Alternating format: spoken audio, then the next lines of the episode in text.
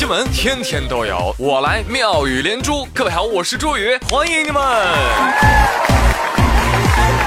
欢迎各位青年朋友们，节日快乐！今天是五四，青年节的好处呢，不仅在于直接放半天假，更在于通过这个假期啊，你马上就能知道你单位里哪些人已经过了二十八。领导，这都下班了，我假呢？挪重阳节放啊？其实我心里跟明镜似的，没假算什么？新时代的好青年就是要敢于担当。凝心聚力谋发展，撸起袖子加油干！朋友们，这可能是三年来最正的一期妙语连珠了。毕竟啊，今天我真是深受感染啊！呃，根正苗红的我的偶像，我哥胡歌接受了共青团中央的表彰。当当当当，二零一六向上向善好青年。对了，还有你们的艺兴马龙、霍热奇，祝贺他们！话说我少年的时候，胡歌青年；我青年了，胡歌还是青年。庆祝结束啊，继续来说说其他方面的有趣事儿。话说我今天刷微博，刷出了当代都市伦理感情大戏。有一个网友叫笑猫司机娃子，他发条微博说：“我妈、我姨妈、我舅妈一干人等在某地旅游，以外间有雨为由，强行在酒店大堂跳广场舞。”被当地派出所悉数抓获，一网打尽。在此为公安干警的迅速出击点赞，守一方稳定，促一方和谐，保一方平安。朋友们，这就叫心里有舞，哪里都是广场啊！这集我看过，三位阿姨后来因为在派出所跳广场舞而被警察驱逐。我这我这看开头，我以为是深渊帖呢，看到结尾才知道啊，是血缘鉴定的亲情大戏呀。阿姨，有一句话我不知当讲不当讲，我就讲了。您落网这么迅速，肯定是有内奸呀。对呀。阿姨，赶紧做亲子鉴定吧。啊，你的女儿可能报错了。而这个抛主，我提醒你啊，赶紧删掉手机通话记录，不然被妈妈发现是你大义灭亲报的警，后果不堪设想。标题我都想好了，震惊啊！他们在酒店干什么了呀？竟然被警察带走啦！亲生女儿，拍手称快啊！你真棒！哎，跟你说，当代社会的母女关系啊，真的是太复杂了。张丽丽啊，她的妈咪，经常在朋友圈会转一些文章。你听这些标题啊，你熟不熟悉？白素和他一起快速祛斑美白，六十三岁大妈重返十八岁。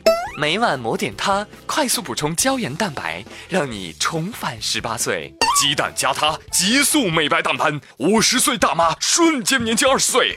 逆龄女人，嗨，美女。张丽丽就把文章截图发给他妈，妈，你朋友圈别发这些了，都是假的。傻女儿，试试，万一是真的呢？嗨，怎么可能是真的呢？人变老是很正常的事儿啊！你重返二十岁，妈，你穿越剧看多了吧？再说了，就算活到二十岁，三十年后五十岁又是这样子，又有什么区别呢？有区别的，啥区别呀？区别就是重返二十岁，我就不生你了。有没有感受到浓浓的母爱？哈哈，是亲妈没错了啊！真的，有时候他们的互动就是这样，很有趣啊。所以如果你问你妈“后悔”两个字怎么拼啊，她一定会告诉你“呢一你”。Oh no！所以你们发现没有，母女不和的根源在哪儿？在微信啊，对吧？没有微信不就没有矛盾了吗？我呸！哎，微信有的时候挺方便，有时候又挺烦啊，尤其是应对一些人际交往的时候。你看，我举个例子啊。对待熟人，是吧？微信上能解决的事儿，哎，你就不要打电话过来了，好吧？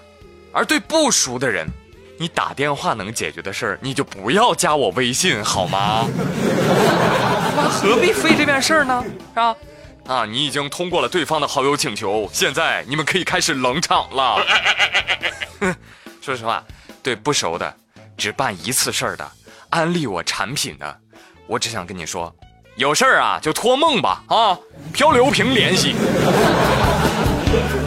现在我真是觉得微信啊，深度的改变了很多人的生活。以前呢，我们只是单纯的聊天。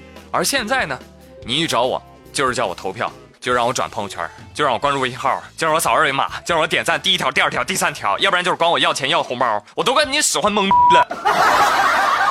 哎，所以我就在想，科技进步一定就是件好事吗？哎，朋友们，你们可以想一想。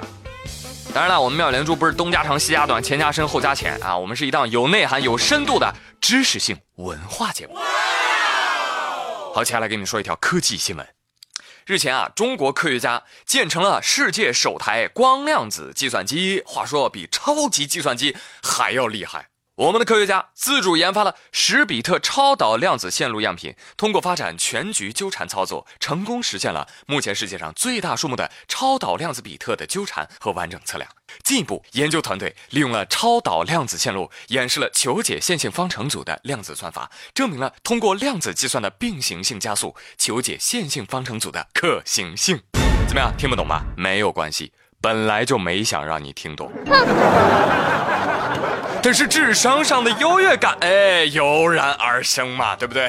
此刻我可以自豪的宣布，我厉害了！这段话里的每个字我都认识。不好意思啊，一不小心我见证了历史哈。哎，我猜到有人听到这样新闻，立马就会评论：哼，就知道玩面子工程，有钱为什么不花在国计民生上？比如给我，我就呵呵了，有钱也不给你，扔了也不给你，烧了也不给你，该给你的。